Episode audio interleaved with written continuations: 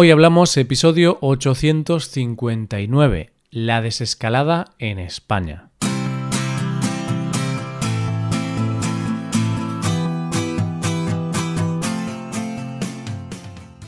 Bienvenido a Hoy Hablamos, el podcast para aprender español cada día. Ya lo sabes, publicamos nuestro podcast de lunes a viernes. Recuerda que los suscriptores premium pueden acceder a varias cosas a la transcripción completa del audio, a ejercicios y explicaciones para trabajar vocabulario y expresiones, y un episodio extra del podcast cada semana. Hazte suscriptor premium en hoyhablamos.com. Hola, oyente, ¿qué tal estás? La vida es un continuo aprendizaje. Y desde que nacemos tenemos que ir aprendiendo cosas que son básicas para nuestra vida. A andar, a comer o a hablar.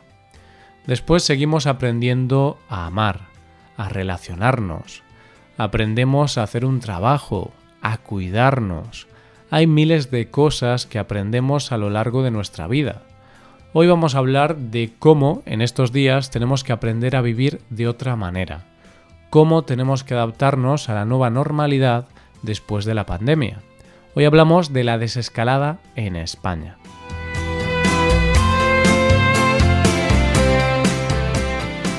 Hay veces en la vida que hacemos cosas que nos hacen mucha ilusión, a la vez que nos da un pánico atroz. Cosas que el miedo hace que digamos, no puedo hacerlo, y te bloquea unos minutos, pero a la vez tienes tantas ganas de hacerlo que una fuerza sale dentro de ti y de repente lo haces. Es como cuando coges el coche por primera vez después de sacarte el carné, que te sientas al volante y por tu mente pasan miles de pensamientos en una fracción de segundo.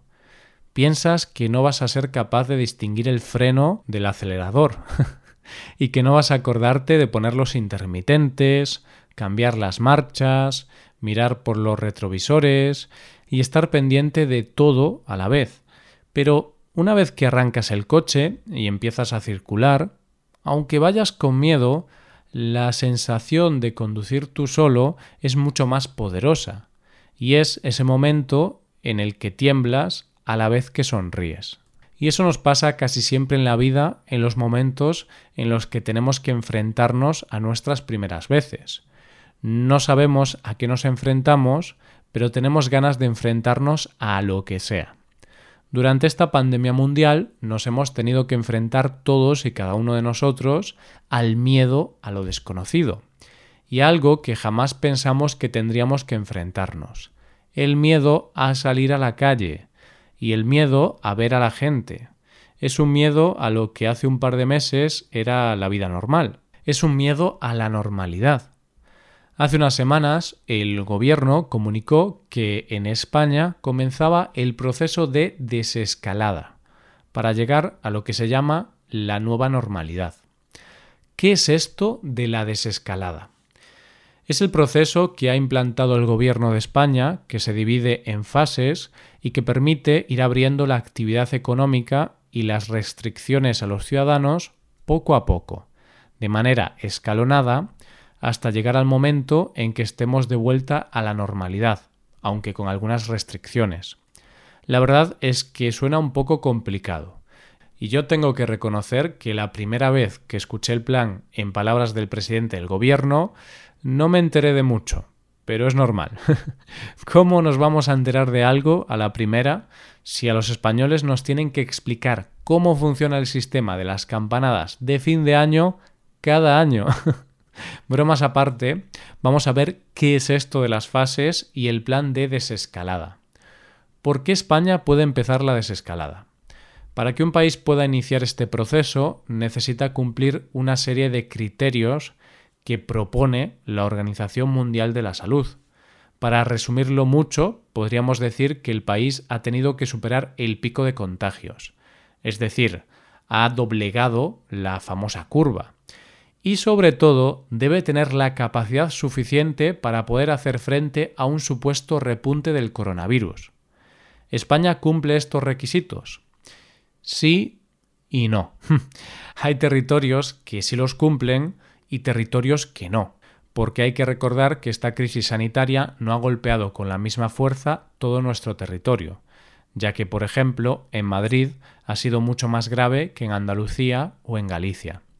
Es por esto que este plan de desescalada es el mismo para toda España, pero no se va a producir al mismo tiempo.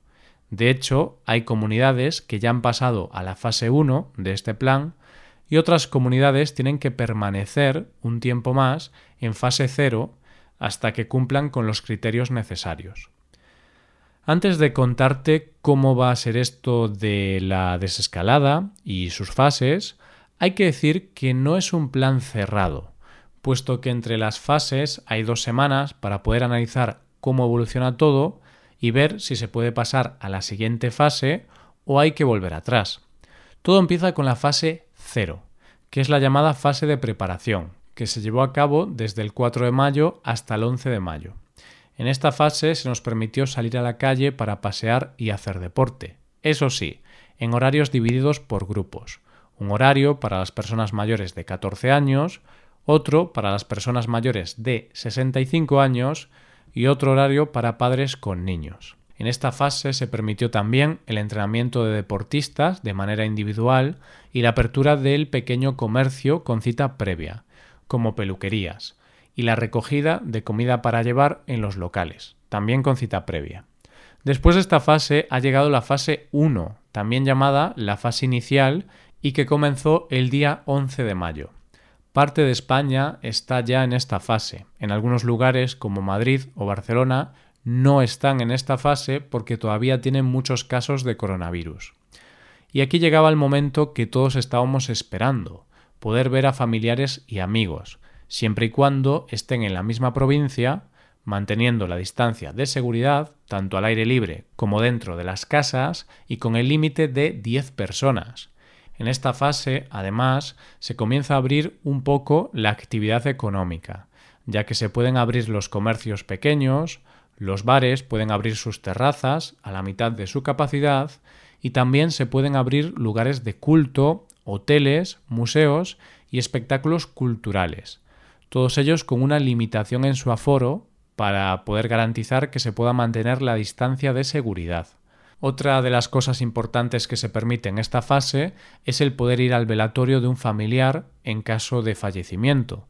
Y es que esto, el no poder velar a los familiares, es sin duda una de las cosas que más dolor ha causado a la sociedad en esta pandemia. Durante todas estas fases no se puede viajar entre provincias, ya que hay que esperar a que todas las provincias pasen por todas las fases. Pero una cosa importante en esta fase es que sí se puede viajar a segundas residencias, siempre y cuando estén en la misma provincia. Es decir, si tú vives en un piso en una ciudad, pero tienes una casa en el campo, en la misma provincia, por ejemplo, puedes viajar a esta segunda residencia cuando quieras. De hecho, yo tengo amigos que su familia tiene una casa en la playa, en la misma provincia, y han aprovechado para escapar un poco de la ciudad y poder respirar un aire más puro. La fase 2, también llamada intermedia, comenzará en principio el 25 de mayo. En esta fase se podrá abrir ya el interior de los restaurantes, eso sí, con limitación de aforo, y se abren cines y teatros también con limitación de aforo. Los museos o espectáculos culturales, que ya estaban permitidos desde la fase anterior, siguen abiertos. Y lo que se hace en esta fase es que se va permitiendo un poco más de aforo. Algo importante es que se abren los centros comerciales, se permiten las bodas con número limitado de invitados y algo muy importante es que también se abren los centros educativos, pero solo para refuerzo escolar para los menores de 6 años y para los estudiantes que tengan que hacer la selectividad este año, porque el curso escolar en España no vuelve hasta septiembre, pero es necesario dar solución a todos aquellos padres que tienen niños pequeños y no tienen con quién dejar a sus hijos. El 8 de junio daría comienzo la fase 3, también llamada fase avanzada. Ahí la clave es que se empieza a flexibilizar la movilidad mucho más pero siempre y cuando haya una distancia social. Es decir, la gente no puede estar pegada la una a la otra. Aquí ya se van ampliando mucho más los aforos en todos los locales comerciales, de restauración, así como espectáculos y demás eventos. En esta fase se va a permitir la apertura de bares nocturnos y discotecas, aunque solo se podrá permitir el 50% de su aforo. Pero bueno, en este caso sí que te digo yo que no sé muy bien cómo van a conseguir que en una discoteca se guarde la distancia social. Porque precisamente la idea de una discoteca es bailar todos juntos y bastante pegados. En esta fase llega otro de los momentos más esperados por todos los españoles, la apertura de playas siempre y cuando haya medidas de seguridad y distanciamiento. La apertura de playas no quiere decir que hoy por hoy estén cerradas con una valla, porque se puede ir a pasear, pero no se permite estar en la playa tomando el sol y esas cosas. Es a partir de esta fase que se podrá disfrutar de la playa como se hace todos los veranos. Eso sí, con restricciones de distanciamiento.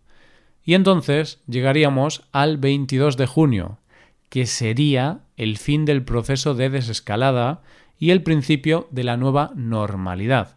Es decir, que no hay restricciones en principio, pero los ciudadanos habremos aprendido a vivir de otra manera para así evitar que haya un repunte de la enfermedad. Y así como estábamos nerviosos, a la vez que felices, la primera vez que cogimos un coche, también lo estuvimos la primera vez que pudimos ver a nuestros seres queridos, queriendo abrazarlos y besarlos, pero sabiendo que no podíamos, porque llegar a la nueva normalidad llevará tiempo y será nuestra responsabilidad. Y esto es todo por hoy. Si te gusta este podcast y aprecias el trabajo diario que realizamos, te invitamos a que te hagas suscriptor premium. Los suscriptores premium pueden acceder a la transcripción y a ejercicios y explicaciones. Hazte suscriptor premium en hoyhablamos.com. Muchas gracias por escucharnos. Nos vemos en el episodio de mañana, donde hablaremos de expresiones en español. Pasa un buen día. Hasta mañana.